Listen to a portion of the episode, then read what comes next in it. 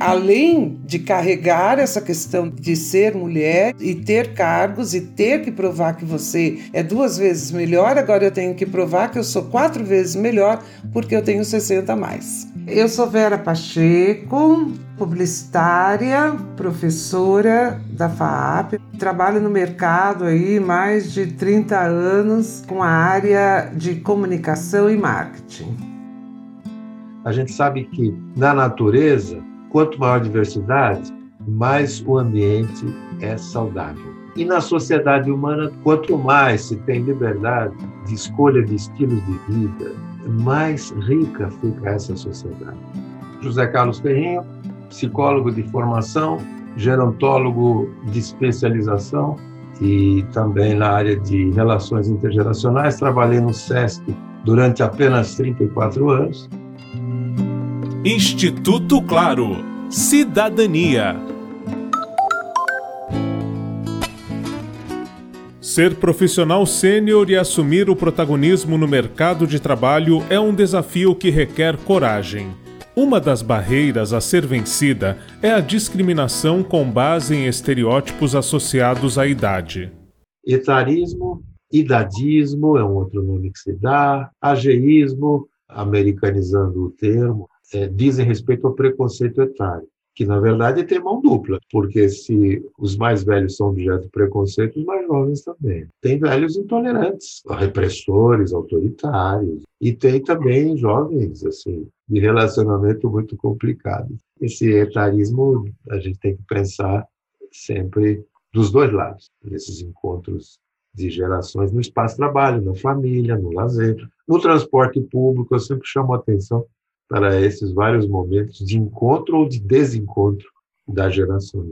A percepção sobre o preconceito em relação às pessoas mais velhas é observada em obras como A Velhice, de Simone de Beauvoir, lançada em 1970, e no Brasil, em Memória e Sociedade Lembranças de Velhos, da psicóloga e professora Ecléa Bose, escrito nos anos 90.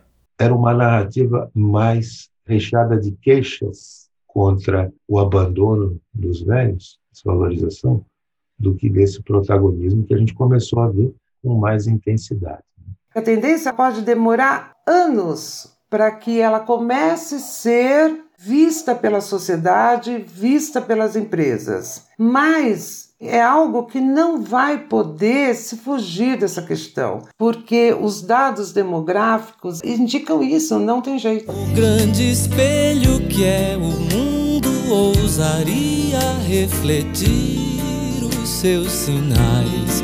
O homem velho é o rei dos animais.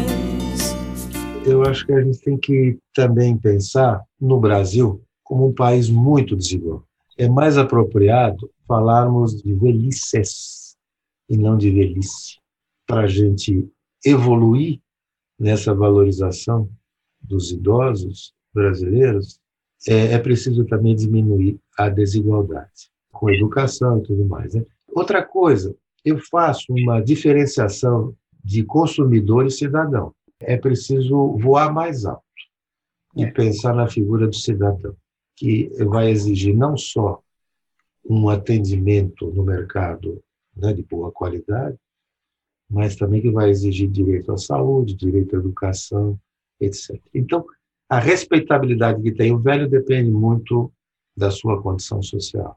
Aos 63 anos, Vera Pacheco afirma ainda não ter sentido diretamente o preconceito em relação à idade mas tenho ouvido relatos de colegas que trazem as marcas desse preconceito. Eu escuto que 60 a mais não serve mais. Queremos professores mais jovens com a mesma linguagem.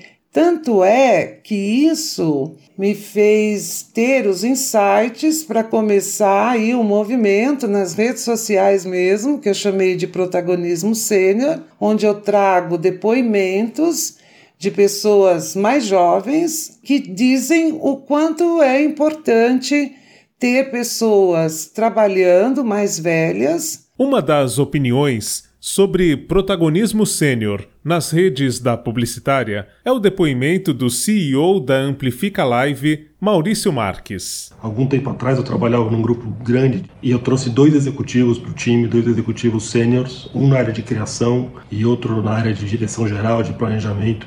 E esses caras tinham uma ascendência natural sobre um time de mais de 100 pessoas, todos jovens, cheios de energia, né? Uh, e essa ascendência natural fez com que os conflitos dentro do time uh, diminuíssem muito, com que a produtividade fosse muito mais elevada e, e que uh, a quantidade de problemas que chegava para mim fosse, diminuiu assim a enésima potência, né?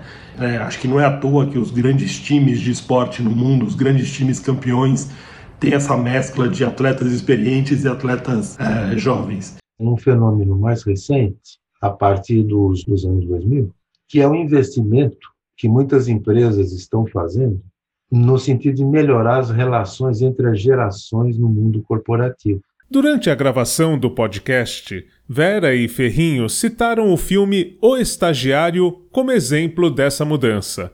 Nele, Robert De Niro interpreta um senhor de 70 anos que busca voltar ao mercado de trabalho.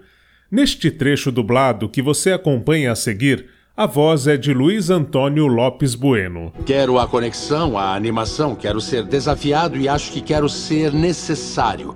A parte técnica pode demorar um pouco para desvendar. Tive que ligar para o meu neto de 9 anos para perguntar o que era uma saída USB.